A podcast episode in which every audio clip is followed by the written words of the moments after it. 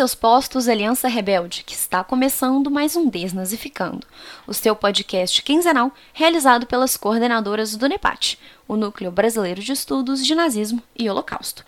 Aqui quem fala é a Ana Viana e hoje nós vamos dar início à nossa nova série aqui no Desnazificando, a série sobre as organizações do Terceiro Reich. Como vocês gostaram bastante do modelo que nós lançamos com a série sobre a construção do Holocausto, nós decidimos escolher um novo tema e seguir o mesmo padrão de episódios, um pouco mais curtos, abordando os principais aspectos do tema em questão.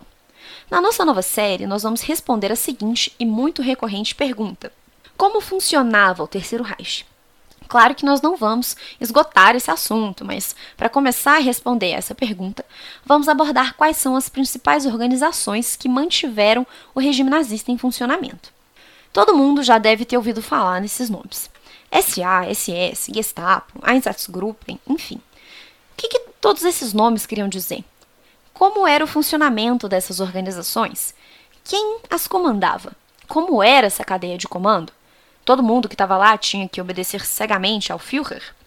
Bom, analisar as instituições que compuseram o Terceiro Reich é um passo fundamental para a complexificação que foi o fenômeno do regime nazista. E também é essencial para a gente compreender os diversos graus de responsabilidade que operavam dentro dessa máquina, nem sempre burocrática.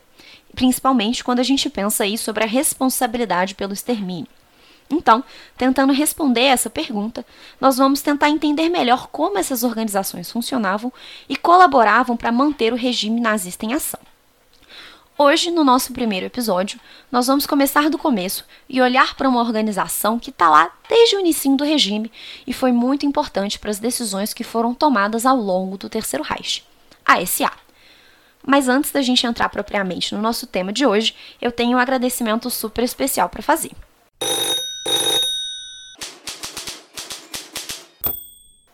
Como nós falamos no nosso episódio passado, nós finalmente criamos o nosso Apoia-se e por lá todo mundo tem a oportunidade de apoiar e contribuir para a manutenção do nosso trabalho com valores a partir de R$ reais. E agora eu gostaria de agradecer muito às nossas duas novas apoiadoras, a Luciana Lambley Pereira e a Letícia Alves. Muito, muito obrigada por apoiarem o Desnazificando e as outras iniciativas do NEPAT. Isso faz toda a diferença para a gente, já que, como vocês sabem, nós somos um projeto independente. Então, cada contribuição de fato é essencial para manter todos os nossos projetos vivos. Então, muito obrigada, meninas, e eu convido a todos que gostem do nosso trabalho a darem uma olhadinha e verem as suas possibilidades. Caso vocês não possam ou, enfim, não consigam contribuir nesse momento, só de divulgar o nosso apoio se você já está ajudando a gente bastante. Agradecimentos feitos, agora sim, vamos lá? Muito que bem. Então, em primeiro lugar, para a gente começar aqui a nossa pauta, a gente tem uma pergunta importante para responder. O que diabos quer dizer SA? Essas letras são uma abreviação elas são a abreviação do termo em alemão Sturmabteilung, que pode ser traduzido como divisão de assalto ou tropa de assalto, aí em bom português. O termo em inglês talvez já seja conhecido por alguns de vocês, principalmente os fãs de Star Wars, os Stormtroopers. Mas o que, que esse pessoal fazia? Né? Quem que era esse povo? De acordo com a Enciclopédia Britânica, a SA era uma organização paramilitar cujos métodos de intimidação violenta desempenharam um papel fundamental na ascensão de Adolf Hitler ao poder. Mas, bom, a história das organizações paramilitares associadas a partidos na Alemanha começa bem antes da SA, bem antes do Partido Nazista e bem antes de Adolf Hitler. Então a gente vai voltar um pouquinho aqui no tempo e a gente vai fazer uma breve parada no final da Primeira Guerra Mundial. Quem acompanhou o NEPAT provavelmente já sabe, eu mesma já falei sobre isso milhões de vezes por aqui lá no nosso Instagram. Com o fim da Primeira Guerra Mundial, a gente teve ali um momento traumático na história alemã. Condenados a pagar indenizações caríssimas, encarando ali uma dura restrição às suas forças armadas, a Alemanha também perdeu vários territórios coloniais e ficou de quebra com uma profunda crise econômica e social. Dá para imaginar a indignação popular com essa situação, né? E é justamente aqui que começa a nossa questão. Dentro das tropas, os veteranos de guerra tentavam encontrar uma explicação para essa situação. Afinal de contas, como podia um império tão incrível quanto o alemão, com uma tradição militar de dar inveja e uma disciplina louvável, perder esse conflito que era tão importante? Nessa busca por dar sentido ao momento vivido, começaram a pipocar no país uma série de teorias conspiratórias, sendo que a mais famosa delas é a da facada pelas costas. Reza a lenda, então, que o exército alemão havia sido traído por um inimigo interno, e assim, a sabotagem que teria acontecido dentro das próprias forças armadas teria sido a causa para a derrota. É claro que nem todo mundo acreditava nisso, mas o fato é que tinha um bocado de gente que acreditava gente suficiente para criar organizações de veteranos que faziam uma campanha vigorosa pela volta do velho sistema imperial. Vale lembrar que esse sistema foi destruído com a proclamação da República de Weimar no finalzinho da Primeira Guerra. A mais importante dessas associações foi a dos capacetes de aço, a Liga dos Soldados do Front, que foi fundada em 13 de novembro de 1918. Ela foi inicialmente projetada para ser uma fonte de auxílio financeiro para os velhos soldados, mas logo, as ações dessa liga acabaram desembocando aí em uma série de ações violentas. Como coloca o historiador Richard Evans, e aqui eu o cito, a Alemanha fracassou em fazer a transição de tempos de guerra para tempos de paz após 1918. Em vez disso, ela permaneceu em pé de guerra, em guerra consigo mesma e em guerra com o resto do mundo, pois o choque do Tratado de Versalhes uniu virtualmente todas as partes do espectro político em uma soturna determinação de derrubar suas cláusulas centrais, recuperar os territórios perdidos, por fim ao pagamento de indenizações e restabelecer, mais uma vez, a Alemanha como potência dominante na Europa Central. Fecha aspas. Então, nesse momento, a política se tornou uma continuação da guerra por outros meios. Não é nenhuma surpresa dizer, então, que não demorou para que os partidos políticos se associassem a esses esquadrões, que eram uniformizados e armados, né? E passaram a servir ali como guardas nos encontros dos partidos. Eles impressionavam o público ao marchar em formação militar pelas ruas e intimidar, espancar, em certos casos matar membros de unidades paramilitares associadas a outros partidos. Os capacetes de aço foram ali no inicinho aliados da extrema direita, mas eles foram só o começo. Os social-democratas fundaram a organização Bandeira Negra Vermelha Dourada do Reich, que sim, tem esse nome enorme mesmo, que era uma organização que pregava lealdade à nova república. Os comunistas criaram a Liga de Combatentes da Frente Vermelha e havia outras organizações menores, como por exemplo a Organização Consul, que também era da direita. A violência desse modo não estava apenas impregnando, mas determinando abertamente os caminhos políticos da Alemanha. Essa militarização do político foi uma marca da República de Weimar, que, como eu falei, foi instaurada ali para substituir o Império Alemão no fim da Primeira Guerra. Então, o incipiente naquele momento Partido Nacional Socialista dos Trabalhadores Alemães, ou Partido Nazista, não ficou de fora. Dentro dele, a ala paramilitar foi fundada no início de 1920 e foi denominada como Grupo de Proteção do Recinto. Logo, ela foi renomeada com um nome um pouco mais discreto, a seção de ginástica e esportes.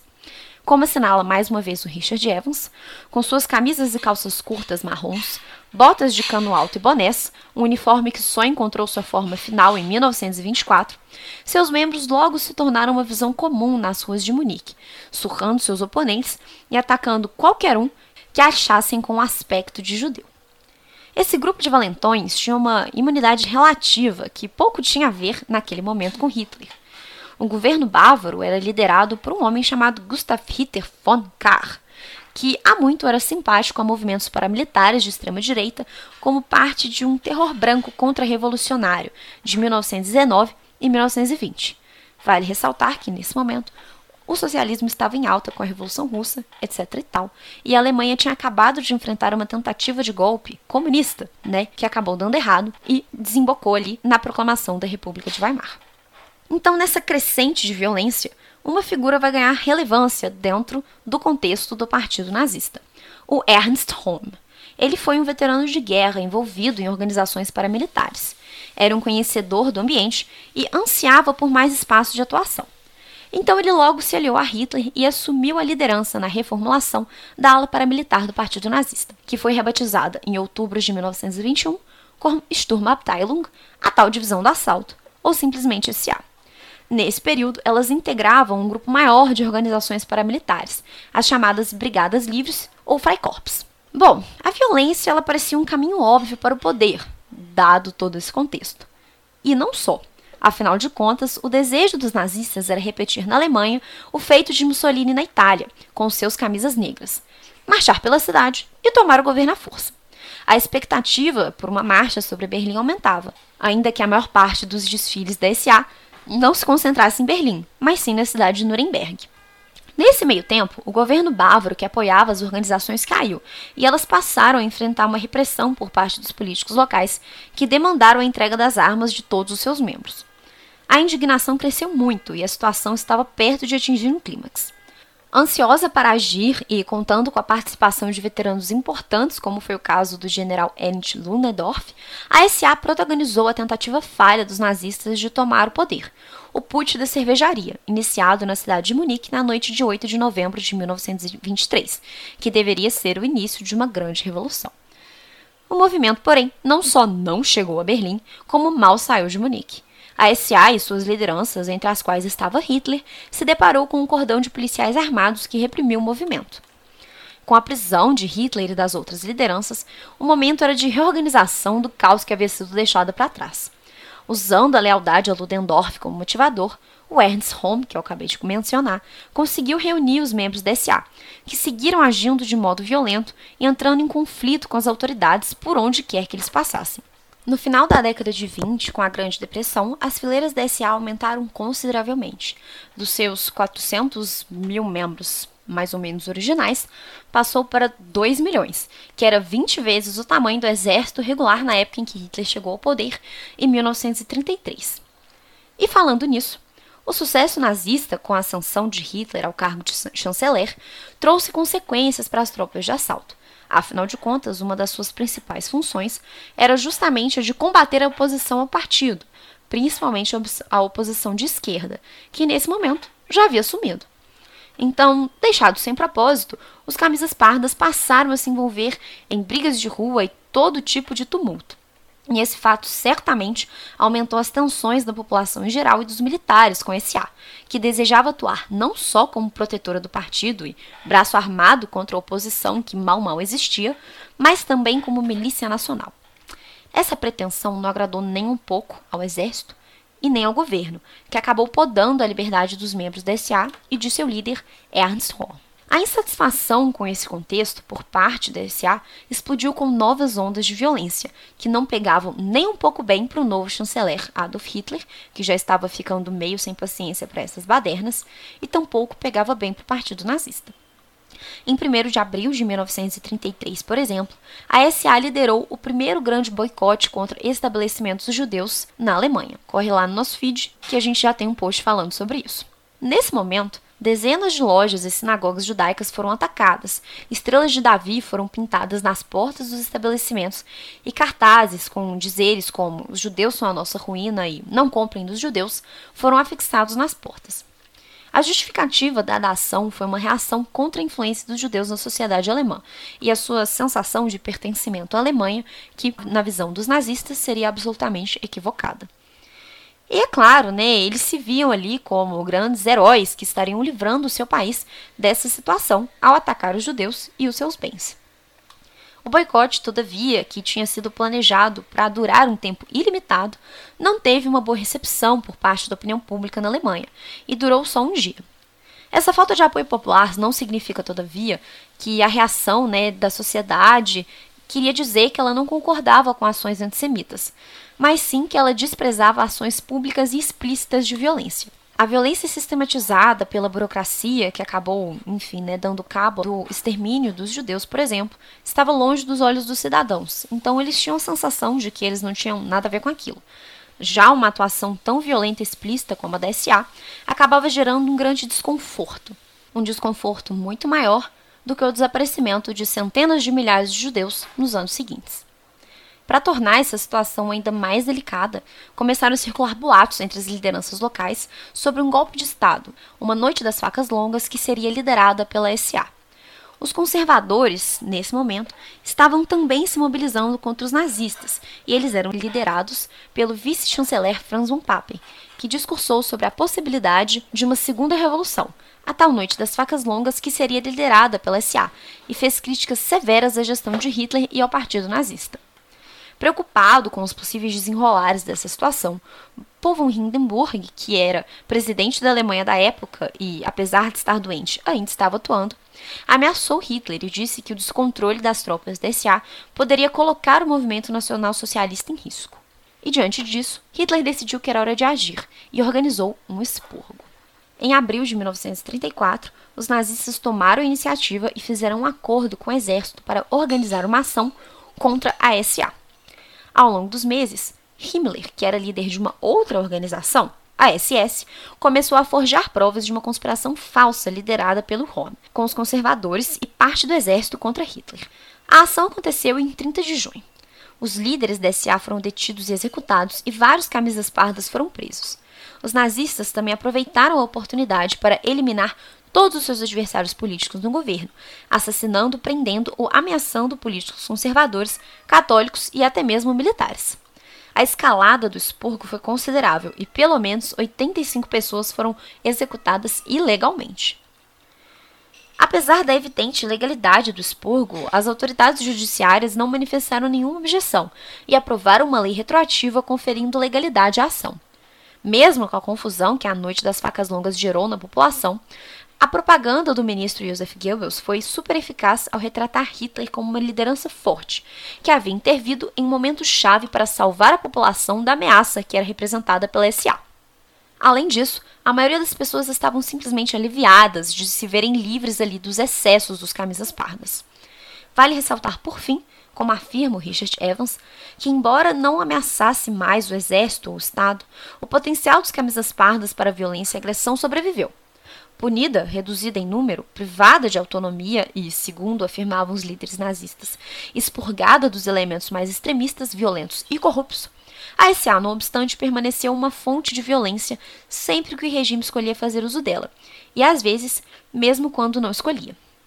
Não é demais lembrar que a SA participou da famosa Noite dos Cristais, um grande pogrom que foi realizado contra os judeus em novembro de 1938. Então, sim, a SA sofreu um expurgo, mas ela não sumiu e seguiu atuando aí nos próximos anos do regime nazista.